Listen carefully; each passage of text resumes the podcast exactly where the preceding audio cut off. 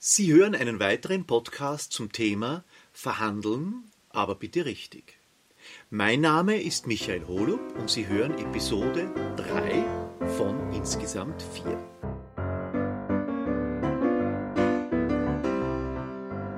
Der nächste Punkt in Ihrer Checkliste ist Ihre eigene Kalkulation. Ihre eigene Kalkulation müssen Sie bitte mithaben. Das kann jetzt sein in ausgedruckter Form, bei kleineren Verhandlungen. Bei umfänglicheren Verhandlungen haben Sie sicherlich das Excel-Sheet mit, um hier nachzubessern, um hier gewisse Feinheiten, Nachjustierungen vornehmen zu können, die sich aus dem Gespräch, eben aus dieser Verhandlung ergeben haben. Sie haben aber auch entsprechende Unterlagen mit, die ausgedruckt, fix und fertig sind, die Sie dem Kunden übergeben können.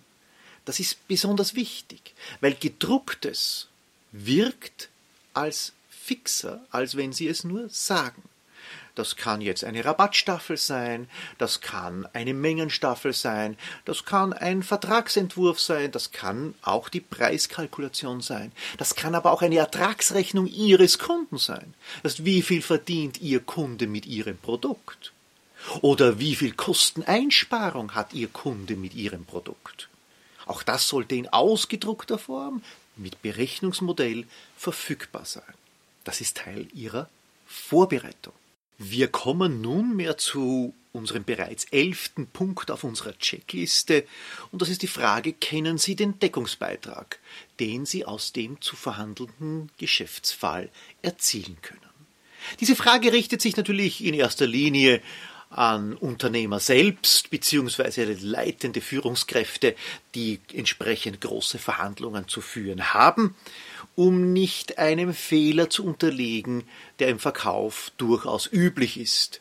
Im Verkauf sind wir sehr umsatzgetrieben.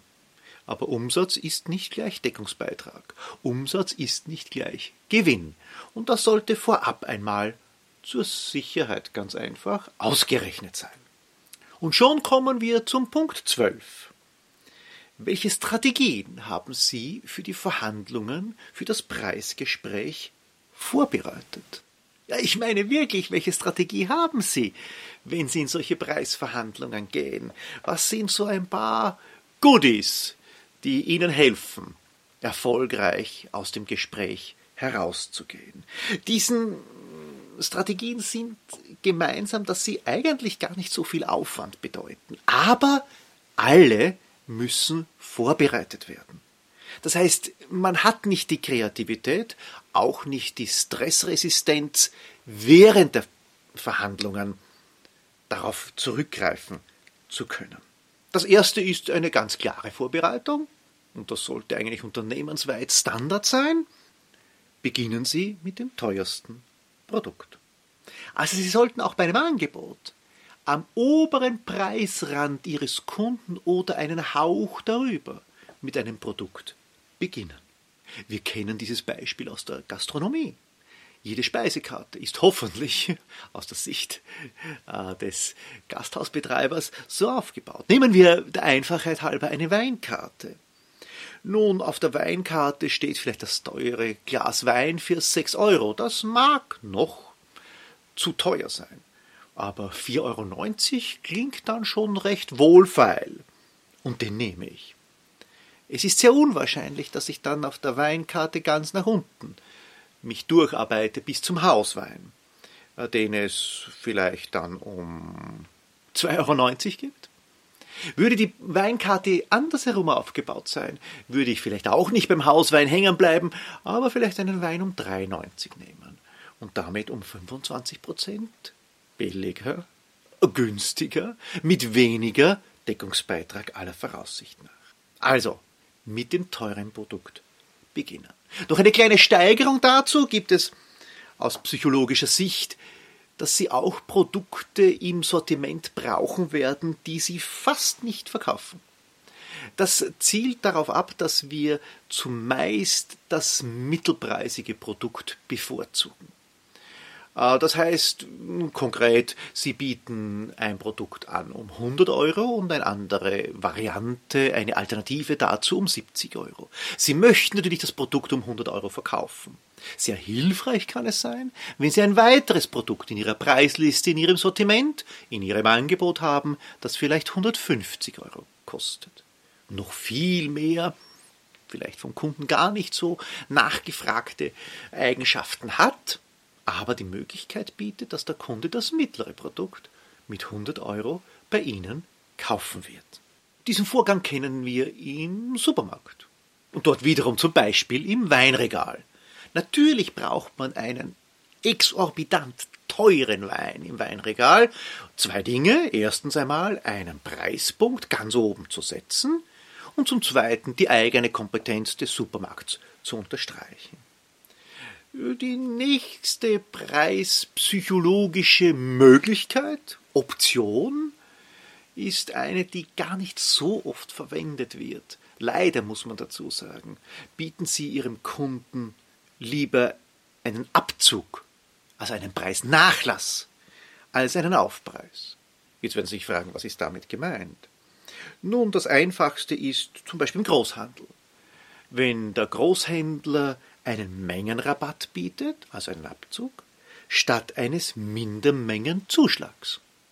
Eine Diskussion in so vielen Unternehmen, die ich kenne, wo über diesen Mindermengenzuschlag, alleine dieses Wort ist schon verstörend, diskutiert wird und ewig darüber philosophiert wird. So einfach wäre es, einen Mengenrabatt. Ab einer Menge von gewähren wir. Aber auch eine Boutique kann zum Beispiel einen Abzug, sprich eine Ersparnis, bei Barzahlung bieten, statt eines Aufpreises bei Kartenzahlung. Ein Küchenhersteller bietet, das ist schon üblich, nicht, bei Selbstmontage einen Nachlass statt eines Aufpreis, wenn man es montiert haben möchte. Genauso wie der Elektrohandel besser einen Nachlass für Selbstabholung in seine Online-Preisliste schreibt, als einen Zuschlag für die Zustellung. Das Thema unrunde Zahlen haben wir schon an anderer Stelle auch betrachtet. Hier nochmals vielleicht aus einem großen Bereich eine Eigentumswohnung, die Sie um 450.000 Euro ausgepriesen sehen. Ja, die werden Sie nicht um 450.000 Euro kaufen. Wenn dieselbe Wohnung 453, 748 kostet, dann ist dieser Preis schärfer kalkuliert. Aber bitte verabsäumen Sie nicht, auch die unrunden Zahlen bei anderen Themen zu verwenden. Also, auch ein Rabatt darf 3,87 Prozent sein muss nicht 4 sein.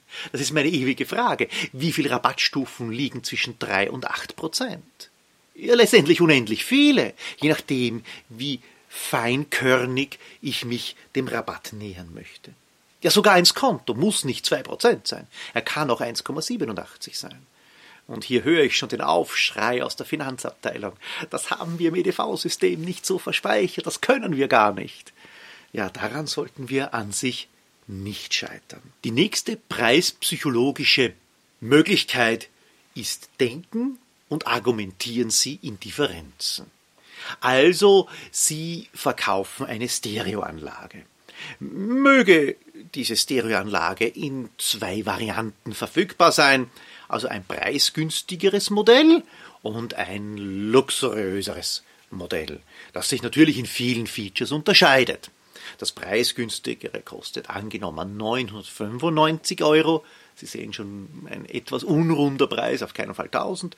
Und das äh, luxuriösere ähm, Gerät kostet 1490. Jetzt können Sie natürlich für das 1490 äh, Gerät argumentieren, aber viel besser ist es, Sie sagen, für einen Aufpreis von 495 Euro bekommen Sie diese und diese Vorteile.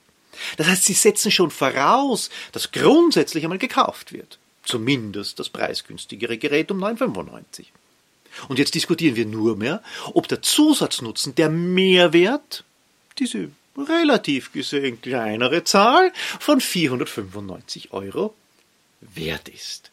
Also, das ist Preispsychologie. Das heißt nicht über den Tisch ziehen, sondern so dem Kunden eine Möglichkeit geben, dass es ihm leichter fällt, zuzustimmen. Genau dasselbe gilt es natürlich, wenn Sie schon Rabatte geben, dann sollten Sie sich einig sein, wann sprechen Sie von absoluten Zahlen und wann sprechen Sie von Prozentzahlen. Bei niedrigen Zahlen bewährt es sich, eine Prozentzahl zu geben. Also wenn ein Produkt 9,90 Euro kostet, also rund gesprochen 10 Euro, dann sind 20% Rabatt ein schöner Wert, der gefällt uns. 2 Euro, das lockt uns nicht wirklich. Also im Allgemeinen kann man sagen, dass bei 100 Euro und darunter eher Prozentsätze, über 100 Euro eher Absolutbeträge sinnvoll sind. Und natürlich bei Aufpreisen, so sie tatsächlich notwendig sind, gilt genau das Entgegengesetzte. Also bei kleinen Werten in absoluten Zahlen für 2 Euro mehr bekommen Sie das bessere Produkt. Bei hohen Beträgen 5% mehr und Sie bekommen Allradantrieb. Natürlich der Prozentsatz. Ein Punkt, der natürlich in der Vorbereitung zu treffen ist, ist bei Preislisten, aber auch bei Angeboten bitte. Lassen Sie das Währungssymbol in unserem Fall, das Euro-Symbol oder gar ausgeschrieben Euro oder Euro weg. Der Preis erscheint so mächtig, wenn er dieses Währungssymbol dazu bekommt. Ansonsten bleibt er ein feiner Preis mit möglichst wenig Stellen. Er wird ganz einfach zu groß. Und zwar jetzt nur optisch gesehen. Aber wir sind sehr viele Menschen visuelle Typen und sehen dann plötzlich diese ganzen Euro, Euro, Euro, Euro-Preise untereinander. Das erschlägt uns fast. Psychologisch betrachtet ist es weitaus besser, das Eurozeichen wegzulassen und dann in der Fußnote zur Preisliste anzuführen, dass sich alle Preise in Euro zuzüglich Umsatzsteuer verstehen. Ein weiterer psychologischer Ansatz ist eines meiner Lieblingsthemen, vielleicht auch weil ich bei einigen meiner Kunden damit immer wiederum konfrontiert bin. Bitte jedes Produkt, jede Dienstleistung, alles, was der Kunde bekommt, hat einen Preis. Auch das, was Sie ihm gratis geben. Also was nichts kostet, ist nichts wert. Sie müssen, also Sie sollten jedem dieser Gratisleistungen einen Preis geben. Das hat zwei gewaltige Vorteile. Erstens einmal, Sie zeigen dem Kunden, wie wertvoll er ist, dass Sie ihm solch eine Dreingabe quasi ohne Verrechnung geben. Dieser Preis, den Sie dort nennen, ist natürlich der Verkaufspreis. Ohne Rabatt, ohne Verhandlung, weil es ist ja gratis. Das heißt, für den Kunden, wenn er eine kurze Überschlagsrechnung macht, kann er sagen, ich habe noch einen Zusatzrabatt im Ausmaß von bekommen. Für Sie bedeutet es allerdings, dass Sie ja zumeist für den Einkauf oder für die Erstellung dieser Produkte oder Dienstleistungen weit weniger intern aufwenden müssen und damit die Rabattgestaltung für Sie günstiger wird.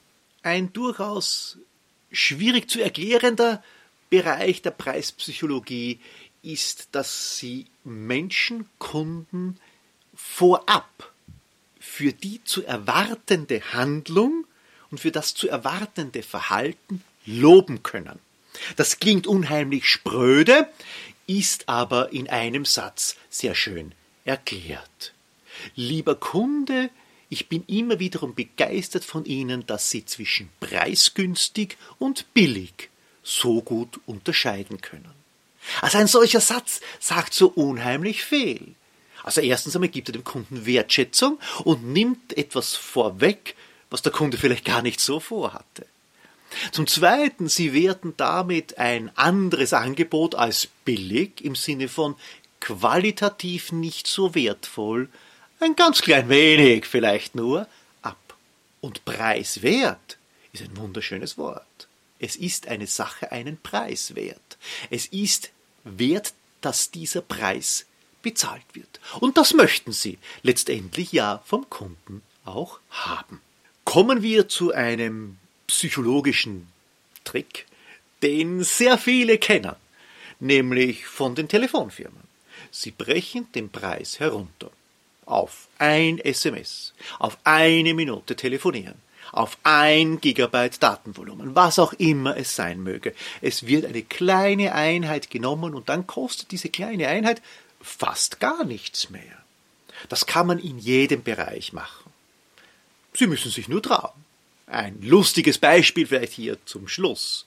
Wenn Sie Eheringe, Trauringe verkaufen, so können Sie auch ausrechnen, wie viel kostet so ein Trauring von heute, der Hochzeit, bis zur goldenen Hochzeit. Also 50 Jahre. Wie gesagt, überall möglich, Sie müssen es nur angehen.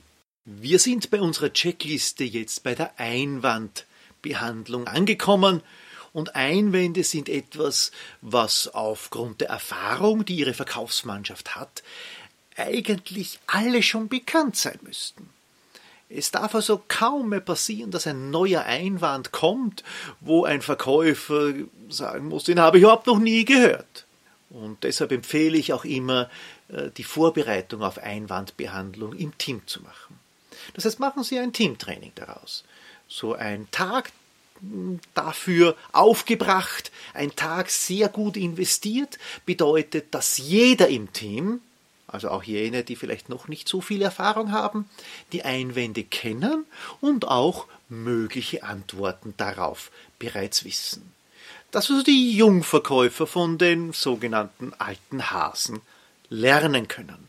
Das ist im Regelfall eine wertvoll investierte Zeit und hilft Ihnen, diesen Punkt der Checkliste positiv abzuhaken. Aber natürlich erst, wenn wir auch die Behandlung der Einwände entsprechend bearbeitet haben.